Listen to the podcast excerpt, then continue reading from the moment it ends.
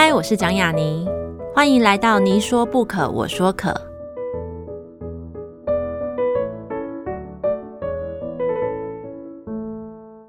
这个节目在爱听听抢先首播，欢迎大家关注我的节目。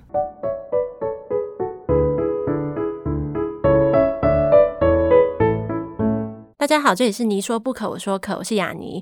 呃，今天的来宾还是一样，是这次二零一九出版《鬼地方》之后，二零二零年持续收割大奖，并且继续增加奖项中的旅德作家，也是我最喜欢的 小说家陈思宏大哥。欢迎陈思宏大哥。大家好，雅妮好。你这次回来，其实《佛罗里达变形记》一定是已经写完的了嘛？写完就对对对，他就是已经要即将出版了。所以我之前读到你的一个演讲的那个名称，他是说你的。路径是从鬼地方出发，嗯、经过佛罗里达，抵达柏林。对，所以第三部曲就是回到柏林写。这好奇怪，你知道吗？第一部鬼地方写的是永靖嘛，但是我书写地方是在柏林。对，所以我在柏林写永靖。嗯，然后呢，这一本十二月就是二零二零年十二月年底将要发行的《佛罗里达变形记》，是为了这本小说又回去了佛罗里达两次。是我十六岁的时候去了，真的是去那边参加一个夏令营。那你真的有？叛逃出去吗？没有叛逃，所以这个小说是一个假想，就是当年如果我们这群小孩叛逃的话，会发生什么事？因为当年的确我们有在计划这件事情，没有叛逃吧，对，我们都是太乖的小孩，对对，不是垮掉的一代，我们有自己垮掉的方式，对，但是但是当年那个时候没有垮，就是当个乖小孩那样，对。然后当年我们也甚至也不知道那个整个游学团的状况，大家去读我小说知道，就是那个小说的最后面有一个。最大的伏笔就是原来是这么一回事那样，对，我那个也是我多年以后才了解的一件事情那样，就是原来事情没那么简单，嗯，原来我们都是受控的一群那样的，我们都是玩偶那样。嗯、然后我去佛罗里达两趟，但是我是在柏林写佛罗里达，嗯。然后我第三本要写回柏林，嗯，最好笑的是我现在回到台北，我现在此刻正在写这本小说，我在台北写柏林，柏 林对啊，这是什么东西？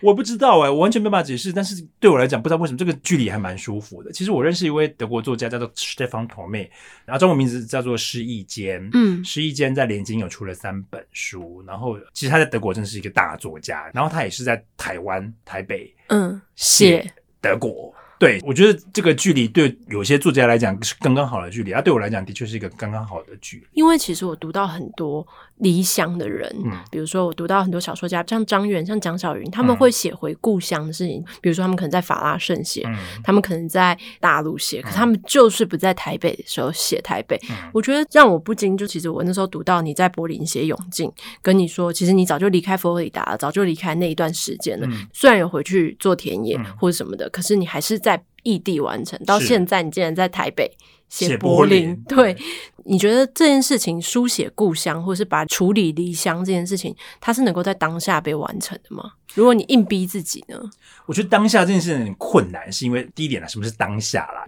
就是时空这件事情哦。比如说我，当然我我当时住在台北的时候，我当然写过很多跟台北有关的，因为它是我身处的城市嘛。嗯、但是就是我在。进入一个我自己都说大叔的年纪的时候，我开始我自己觉得我创作进入另外一种状态，就是我要开始回去，比如说我写《鬼地方》，其实是我三十岁就想要写的一本小说，然后我一直等到四十三岁的时候才写，原因是因为我觉得我够老了，我可以写了，因为我真的觉得我我在三十岁那本写《鬼地方》的话，我可能会把它写烂，很有可能也是一定会写烂的。嗯，那我觉得我这些年来刚刚好，我身体跟台湾的距离。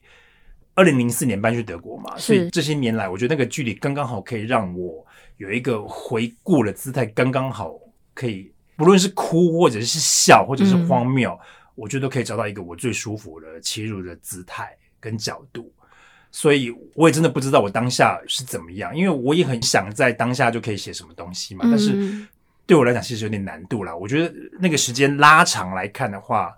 你知道《鬼地方》明明就是三十岁就想写，可是为什么要十三年后之后才写？嗯，这十三年我有浪费时间吗？也许吧，也许浪费时间。可是浪费时间真的是一件那么坏的事情吗？真的是一件那么糟的事情吗？谁能定义说我的时间一定要怎么使用？只要我不妨碍到任何人的话，所以。这个当下对我来讲是一个有点难讲的事情。其实《鬼地方》写的时候，我一开始就是决定要这样写，就是我其实是一个时空打乱的《鬼地方》里面总共有四十五章嘛，嗯、三个部分四十五章，每一部分有十五章。然后我就是故意把时空打乱掉，整个故事都只有一天，就是中元节这一天。可是整个时空是打乱的，因为对我来讲，我喜欢把那个时空这件事情打乱掉，对我来讲，重回那个所谓的当下，也是一个对我来讲最好切入的状态，那个混乱的状态。嗯、那当然我也辛苦很多读者，因为很多读者在前六章是完全搞不清楚状况、哦，真的哦，对对。那我觉得真的有点不好意思，可是就是我会跟他们说，你们只要有点耐心，你读下去，然后你就知道了，你就知道每一篇我是谁是谁。因为有很多读者非常认真，他会画树状图。嗯，没错，有有有遇过这种读者。对，对对对，然后我非常非常感动那样。然后，但是就是你也可以不用做那件事情，因为你读到最后，你自己那个复杂的故事，你就自己懂了。因为我其实我自己在写的时候，我也没有树状图。你也没有，没有。嗯，对。但是我明明就是一个逻辑很差、数学非常糟的人，可是我我觉得这是个小说家一个神秘的能力，就是我可以算好，我跟静文学签好要写十五万字，是对，我有办法就是算好说我要在十五万字以内。怎么样的章节，怎么样的字数，把这个故事好好的说完。对，所以谁说我数学不好？是？对啊，那个那个高中国文老师在跟我道歉，真的，因为这个逻辑是一个有点神秘的一个逻辑，嗯、我不太，我没有办法，你叫我开课，我也没办法说。嗯，它是一个有点就是很多很多的小小的河川流流流流到一个水到渠成的地步了，就是你大概知道，好，你可以写了，心中会有一个。规模跟字数可以帮助你达到你想要的那个地步，当然你有可能失败，失败又怎样呢？对啊，对，就是你知道，我们一定要允许作家犯错，没错，对，所以我就是一个要允许自己犯错的人，那样就是我要继续写，我绝对不会放弃，所以就算我写出什么烂东西，我还是要继续写，我还是要继续写，因为你我们就回去看那些大作家，那些大作家是每一本书都很厉害嘛？没有，也没有啊，对，所以我们一定要允许自己跟别人犯错。然后，如果有任何的批评，我们都要完完全全接受。就是，哦，我以为是不要听这样。不不，我会听啊，你会听？对啊，其实我跟大家一样，也会 Google 自己啊。我没事就会来一下 Google 鬼地方，而且其实 Google 鬼地方很有趣，真的。为什么你就会找到很多乱七八糟的东西？因为不是书的鬼地方，是真的鬼地方。是啊，很好玩啊，对对对。而且就是你会发现，原来这个词汇在生活当中有这么多的应用的方式。对，而且会出现在很多的影剧版。比如说，好，我看到一个新闻，就是什么，就是黄安说台湾是个鬼地方那样子之类的。你想说，哦，黄安也这么觉得？对啊，就是哎，那我解读是，那我把他送一本给他，这样子对，说不定他如果来骂我这本书，这本书可以更红之类的。对对，就是我还是会关心自己的小说在外面的状况是怎么样。嗯，但是我其实我也不是我心胸宽大还是怎么样，其实我还蛮能接受人家对我的不满或批评耶。因为的确有人觉得鬼地方写的很烂，啊，哦，真的吗？我？我也看到啊，我也觉得 OK 啊，谢谢你买了，对，哦，我觉得这很实在，这比较重要。对，我觉得这很实在嘛，对啊，所以呃，我觉得一个作家，我们在江湖外面走，我们一定要有办法面对这些事情，不然你出来干嘛的？对对，然后就算别人不喜欢你，或者是你知道选书的时候没选到你，或者是然后我们年底了，就很多书单会出现，嗯，名单会出现，如果那个名单上面没有你，绝对不要难过。一点都不要难过，因为那都是别人给的，然后所有的别人都是贵人。对，我每次都跟很多人讲，就是所有的别人，不管他是来荣耀你的，或是来伤害你的，嗯，他都是你的贵人。其实我自己蛮好奇一件事情，就是你说你的时序经常是打乱，至少在鬼地方是这样。是，那佛罗里达变形记也是这样。呃，佛罗里达变形记是两个平行的时空，嗯、就是一九九一年跟二零二零年。所以你必须在一九九一跟二零二零年之间穿梭，会有一点困难吗？对读者来说，我自己因为目前为止读过，就只有我跟几位可怜的、辛苦的、晚上会失眠的静文学的编辑 们，所以我也不知道哎、欸。我的编排方式这次跟鬼地方，因为鬼地方是散掉，是，然后这次是一九九一、二零二零、一九九一、二零二零这样子，然后你必须在两个时空之间穿梭，去找出主要有七个人物的线索。嗯、哦，这么多人这次对。所以是怎么样，我也不知道耶。虽然说我最近刚做完二教，我就做完另外一个教，我那样对。我自己看完就想说，这什么烂小说？对啊，对啊，好想看！我跟你讲！我当时写完《鬼地方》寄寄出去，我寄给辛苦的编辑。那时候是看《鬼地方》是觉得好的吗？没有啊，因为我跟你讲，那说不定你感觉不准。是这样子，就是我其实跟镜文学约定好要六月底交稿，嗯、然后因为《鬼地方》这件事情我印象太深刻了，但我五月一号我要去度假，我要去意大利叫五渔村那样。嗯然后我要去度假之前，我想说不行，你知道，我跟你讲我，真的哦，我在写鬼地方的时候，不知道为什么我好怕死掉。嗯，我想说，如果死的这东西如果没有出版怎么办？嗯，而且大家没有我的电脑的密码，没有办法把遗稿抓出来怎么办？那我有那种很奇怪的焦虑感。那我就在想说，哎、欸，我要去意大利，万一发生什么事怎么办？那样子、嗯、对，不知道为什么我有一个动力，就是我一定在五月一号之前交稿。嗯，所以我就在四月三十号我就把稿交出去，说我提早两个月交稿。嗯，对，所以那个玩具刀就收到，哟，你怎么这作者也太神秘？在镜文学里面没有这样的作家，有啦有 啦，所有的作家都是准时的。对，原来如此、啊。对，其实是我最晚那样的。嗯、然后我交出去之后，我就觉得好轻松哦。然后我就去度假嘛，嗯、然后玩具刀就三天以后就，他之前就看完，他就给我三个字，他说很好看。对，可是我心里想说你，你你放屁，那对不对？我就我就不相信他嘛。对，然后我自己大概就花了一堆时间，我度完假，然后我就不理他嘛。我大概六月的时候，我又回去看，嗯，然后我读的时候，我是哭了，嗯。但是我哭完就想说，这什么烂东西，什么鬼东西，是对啊，就为什么他们要帮我出版那样？就是我觉得所有的作家一定都跟我一样，就是我们会不断的否定自己啦，对，而且你根本不知道你自己觉得很满意的东西，你放到市面上别人会怎么觉得？真的，又讲到别人嘛，因为别人怎么觉得？你不能控制别人，真的没有办法控制别人。然后我自己在这个阶段，我只能这样了，我没有办法再怎么样了，所以我就这样吧，就出版吧。而且我再怎么修，也不可能修了。托马斯曼不可能，托马斯曼。不可能了，永远都不可能是托马斯托马斯曼。所以我觉得，就是我们回到当下这两个字哈，就是的确对我来讲，创作那个过程，在那个当下，我的感受有的时候是很错误的，就是我明明觉得哇，他好棒哦，明明就是一个什么烂东西，或者哦，他好烂哦，结果他竟然，比如说鬼地方，我不是跟大家抬杠。呃，鬼地方出版之后得到这些正面的评价，对我来讲都是非常非常美好的惊喜。因为我本来想说完蛋了，我要让出版社赔钱的，嗯、就是一刷又刷不过去。后来他们跟我说我们二刷了，后来现在已经六刷，我就整个事情都哇，怎么可能会有人买？然后后来就得了两个奖嘛，嗯、对，所以这对我来讲都是非常意外的，因为我从来都没有这些设定。我的确有以前得过一些，你必须要主动投稿的文学奖的那种，不是书的奖，不是书的，这是我第一次以书的规模。嗯、所以以前什么选书啊，什么什么，你都觉得与你无关、啊呃，对，就一定跟我无关。但是那也是别人的东西，对对对，对，就是跟我无关。你当然会关心，因为我是关心台湾文学的人嘛，而且我自己在业界里面，我当然会关心。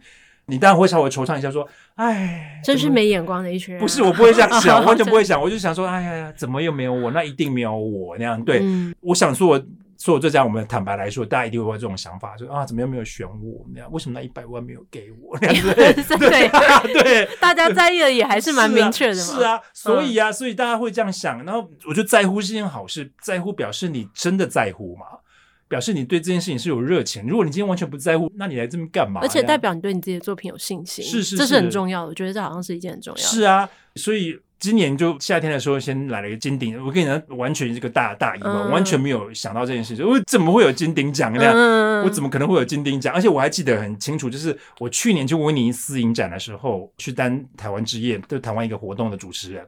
跟文策院合作，那文策院有一个可爱的同仁，嗯、就是他，他也是一个作家，然后他就跟我说：“哎、欸，我得过金鼎奖啊。”是胡青芳老师？不是，不是，不是，不是，嗯、对，哎、欸，是胡青芳老师，是我们的院长那样。哦，对啊，我想说，可爱的同仁是院长，对，不行，他不，我们讲的是同，他是我们的老板那样，嗯、对，是是是。然后他就说：“哎、欸，我得过金鼎奖啊！”哎，陈思总，你有没有得过？我就说：“哎，我每年去看那个得奖，我就会说这些贱人，对，没有我那样，我就是跟他开玩笑。别人是贵人，但贱人也是贵人。对，就是就是我会这种开玩笑，然后结果很不可思议的金鼎奖这件事情。竟然轮到我身上，对就是我是非常非常惊喜的，嗯、对，因为我看到名单上嘛，名单上其他人都非常非常的合理，比如说赖香吟老师，赖香吟就一定要得啊，郭长生老师啊，给是啊，郭长生老师啊，然后就呃那个云山陈淑瑶老师，陈淑瑶老师，完完全全都是合理，那怎么会有陈思总？这太可怕！我不是妄自菲薄，而是我是真心的非常非常的惊喜。嗯，然后后来金鼎发生之后，就来了一个金典，那样对对对，对，对我来讲也是个大惊喜那样，嗯、因为我完全没有设定。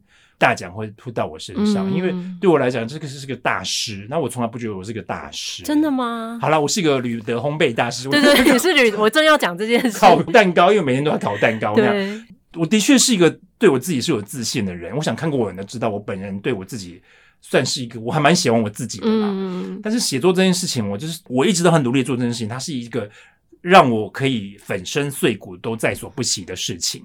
但是我从来不预设说他会带我去什么样的地方。嗯、我当然也想过说，啊，我这本书可不可以卖个两万两百万本啊？这种无聊的幻想那样对。但是每一本书都会带领你去不同的地方。我想雅尼也可以同意嘛。每一本书都有他自己的命运。对，像态度命运就很烂的那种。但是他也会带态度到我像我这样的人的生命之中。对，对，对，对，所以说我觉得这个每一本书都有自己的命运。然后鬼地方就是命好。对，而且现在可以跟大家讲，就是命好的小儿子的感觉，是真的，他真的非常的好命，而且他得了这些奖之后，就是他已经成功的卖出好几个国家的语言的版权。哦，真的吗？对，有德文，还没有德文，法文。我们今天录音的时候有英文确认的，嗯，然后有韩文，嗯，然后有越南文，以及即将跨确认的意大利文。对，所以之后可能还有更多，所以鬼地方会以各种不同的语言出现在介绍台湾这件事情。对，然后去阴魂不散的在世界各地徘徊，这样对，对，对。然后你想想看，这个事情怎么可能再发生在我身上？这件事情不是应该发生在吴明义老师身上吗？也有发生啊，对对对，然后你知道发生在吴明义老师身上，你就觉得好非常合理呀，啊，那样对。但是就是怎么可能会发生在我身上？所以这个东西就是我完完全全没有设定这件事情。就我要讲一件事情，就是就算这些奖项。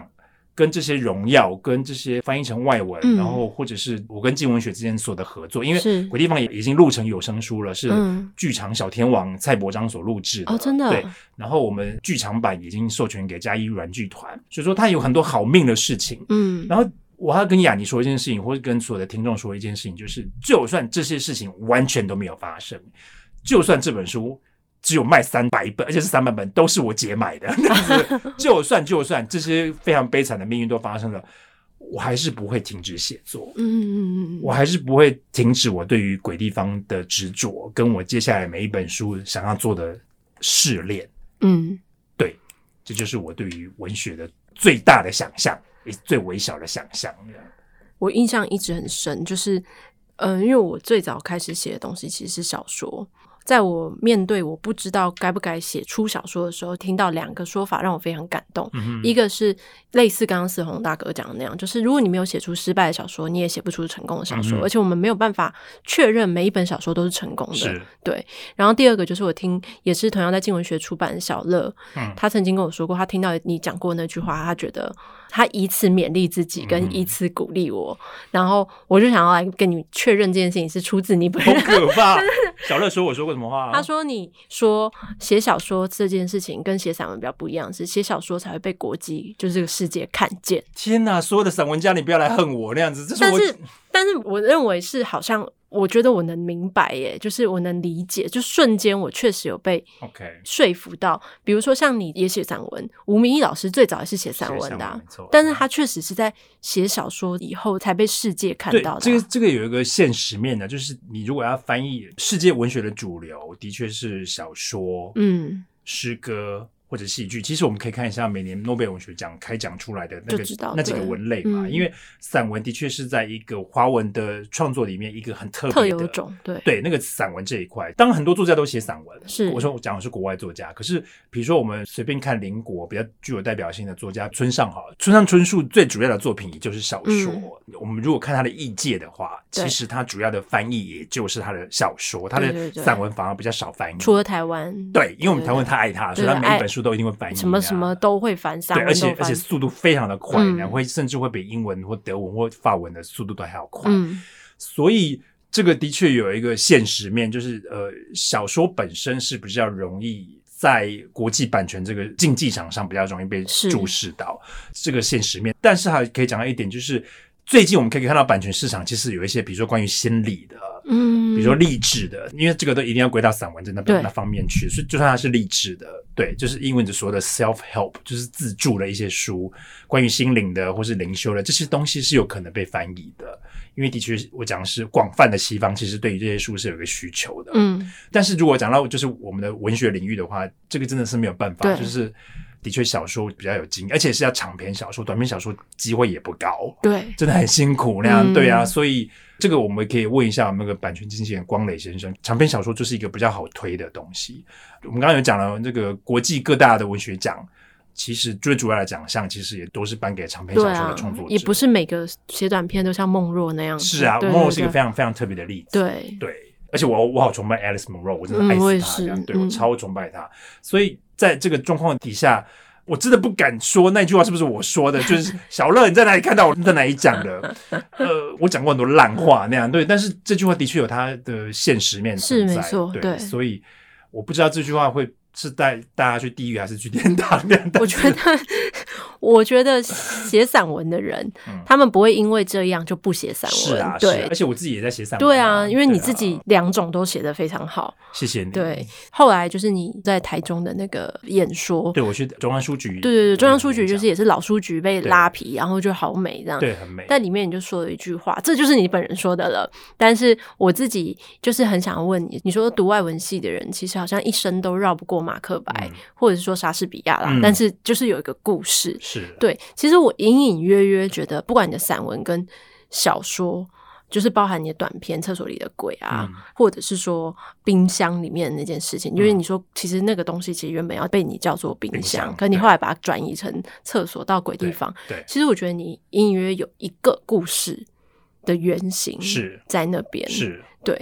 因为有一些人会觉得说，我们不能重复，当然可以重复啊，因为我要这样讲，是因为那我们刚刚讲到吴明义老师，那吴明义老师其实的创作的现场有一个中心就是中华商场嘛。嗯，是。对，难道要说他已经写出来那些经典的作品都是重复吗？嗯嗯嗯。对，没有啊，因为其实他这样讲哈，就算是一个音乐的作曲家，他有主题跟变奏嘛。嗯嗯嗯。所以说，我们自己小说家，我们要变奏这件事情，嗯、就是因为大家不要以为我们小说家有丰富到什么地步那样，因为我们其实跟大家一样，都是生活贫乏的。对，甚至比。一般人更规律，对啊，真是非常空洞的人类那样。那你不要以为我们真的看到一个社会新闻就可以把它写成一篇小说，我们没有那么简单那样。对，所以你很多时候你必须要挖掘你自己内在的情绪的记忆，跟你身体的记忆，你自己经历的过的东西，从这个地方出发去建构一个不管是微小或恢宏的世界。嗯，这是小说嘛。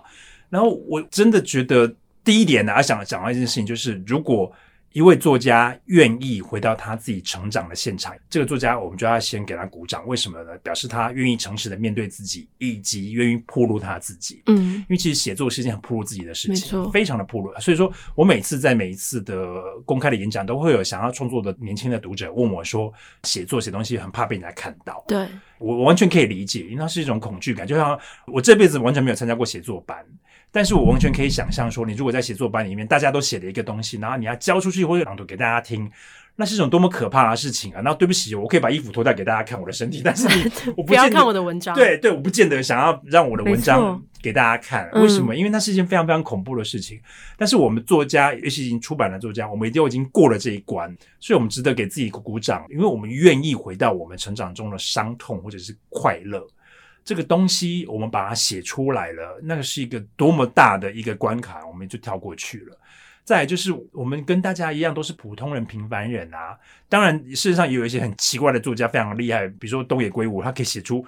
那么大数量的书，不同的对。虽然说我在想说，他可能有八十个助理，可以帮他去做田野调查或什么之类，因为他已经这么大作家了。日本作家助理都很夸张，对。比如说我，我跟你说哦，好，你是我助理，那你要帮我去调查停尸间要怎么做，怎么样，他就可以去帮我做。然后他找回来那个资料就可以让我创作。嗯，那个当然，那我们都请不起助理嘛，所以说对我们来讲这件事情就比较困难。也是有请得起助理的啦。啊，对啊，可是不是我们这样，完全不在这个录音室里面这样子，对啊，完全不在这里。也是有。所以这个状态。底下我们其实我们能创作的题材真的很有限，因为我们不能太天马行空。对啊，因为我们不可能坐下来说我们要写一个台版的《哈利波特》，对不起哦，没有办法，那样子 就是写不出来那样，被点点不出来。对啊，所以我们在这个状况底下，我们真的很多时候只能回到我们自己的本身。那我们回到自己本身的时候，我们的生活经验就那些。所以你知道，我现在在经文学家写这三本叫做呃夏天三部曲，鬼地方是第一本，第二本是佛罗里达变形记。第三本呢是名字未定，可是要回到柏林那个现场。三本都有一个主题，就是夏天。到底什么原因呢？就是因为我很讨厌夏天，这样、嗯、我非常讨厌夏天，嗯、我喜欢冬天。所以就这么无聊的原因那样，所以我要写三本书来骂夏天那样。然后夏天到底会让一个人做出什么样情？因为比如说《佛罗里达变形记》，为什么叫《佛罗里达变形记》呢？是因为我发现一件事情，就是人在一个很燥热的环境里面，你会变形，你会做出一些你自己都无法理解的事情，因为你很燥。所以你身体很热，所以你整个人会变成一个奇怪的样子。所以大家可以去看那本小说那样。那这些东西都从我成长当中的一些真实的经验来汲取。嗯，所以到现在还是会有很多读者问我，诶，比如说鬼地方到底真实度多高？问题是，比如说我跟你讲八十七趴，嗯，就然后又怎么样？又怎样呢？嗯、因为它其实是一本小说嘛。嗯、然后有个故事要跟大家讲，就是我跟你讲好几次，可是这件事情真的很夸张。就是我有一个好朋友，跟我认识很多年的朋友，跟我很熟了。嗯、可是他读完《鬼地方》之后，他就这次回来看到我就抱着我痛哭。真的、哦？对啊，为什么？他就说陈思哦，我都不知道在德国杀了人。对啊，好可爱，而且你还坐过牢，你都没有跟我说，你的怎么那么酷，你都没有跟我说。我看你脸书，我以为你很快乐啊，那痛哭流涕那样。柏林坐牢还可以上脸书的、啊呃，那个，嗯，那个，我刚刚跟你说，我要是不是要做个 PowerPoint 跟你讲说小说与现实生活中的差异那样？嗯、就就你知道，我有好朋友可以这么的入戏那样，对啊，所以。我要怎么跟大家说这本书有多少是真实，或者是所谓的虚构？因为我相信这本书，如果你有被这本书感动到的话，呃，就表示这本书的虚构这件事情，它的确是建立在一个大家共同的情感上。嗯，那我觉得人类共同的情感就是最珍贵的事情，是我们大家很难言说的。可是我们不知道为什么看到某一些小说、某一些诗歌，或是某一些影像，我们突然都被触发了。为什么呢？因为我们都是寂寞的。我们都是孤单的，我们都是需要被爱的。嗯，这些被触发了这些孤单的情绪，就会透过我们作家非常卑微的工作写成文字，然后写成小说那样。然后到底它是不是虚构，你就不要来问我了吧，因为只要是他感动了你，那他就是你的真实。我自己最后也想要分享一下，我刚读到《鬼地方》的时候，那时候因为刚开始帮欧卡比写书评，然后他们有时候就会推荐我书这样子，然后有时候的推荐就会失败，这样，OK，就是会被我觉得好像没有那个嗯的感觉，然后后来他们就说：“诶，思宏老师好像最近出了一本新书，你要试阅吗？”我说：“不用试阅了，就是这一本了。”对，然后我读完以后，我就觉得这本小说就是。了，你知道吗？The novel 就是那一本小说然后我就觉得，然后经典公布入围的时候，我就说一百万是陈思宏，然后别人就说不可能是郭强生老师的，该轮到郭强生老师了。我就说不，强生老师得再等等。强生老师，对不起，我请你喝咖啡。真的，但是对，然后我就觉得。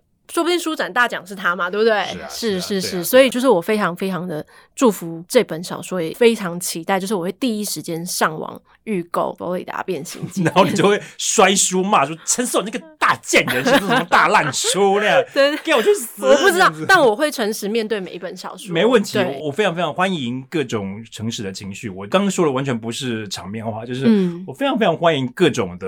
不一样的批评，就像演员嘛，我们在镜头前面演戏，其实为什么这么多演员情绪很脆弱？对，因为他根本看不到自己在干嘛。然后你知道导演在后面看着一个 monitor，看着你，你在干嘛？你在那边演半天，你就是不知道你自己到底怎么样。那如果导演没有跟你建立一个共同的的互信的那个基础的话，其实你就是在一个很脆弱的状态。这件事情可以反映到我们作家身上，因为我们关起来自己在那边写，是也没有人跟你讲说怎么样啊，怎么样啊？对对对，对。然后你当然事后有一些，比如说鬼地方命很好，就有一些奖项会来肯定他，你就会觉得嗯，这本书应该不是个烂书这样，对。但是如果没有呢？如果没有这些奖项，代表这本书就完全没有价值了嘛？就是，是对啊，所以我们其实作家都是很脆弱，所以结论就是大家赶快去买雅尼的书吧。哦，对对对，如果你希望大家不要那么脆弱，你就用金钱支持他们。真的，对对对，用口头支持没关系，用金钱支持。真的，因为因为卖书真的不是一件可耻的事情，嗯，因为我们在一个资本交易的时代里面，每个人都需要赚钱。就像这样子好了，我在当年我得了林荣三文学奖首奖，因为当时有五十万，嗯，然后隔天就有个讲座，就有个读者问我说：“你会不会觉得呃文学奖有奖金很俗气？”我就说一句话，我说：“请问你中午便当要不要钱？”他说什么意思？我说：“对，如果你中午便当要钱的话，表示你要付钱吃便当，我也要付钱吃便当啊。西北风没有蛋白质，西北风没有蛋白质，所以我们喝西北风，身体并不会开心的长大。”所以我们是需要活下去的，嗯、所以呃，别人可以卖便当，或者是贩卖所他们所创作的音乐，那为什么我们不能贩卖，好好推销我们写书写的创作呢？对，嗯，谢谢大家，所以请一定要去买今天你听到的这两个人的书，还自己推自己，没错，雅尼的书跟思宏的书销售就靠大家了，谢谢大家，谢谢大家。嗯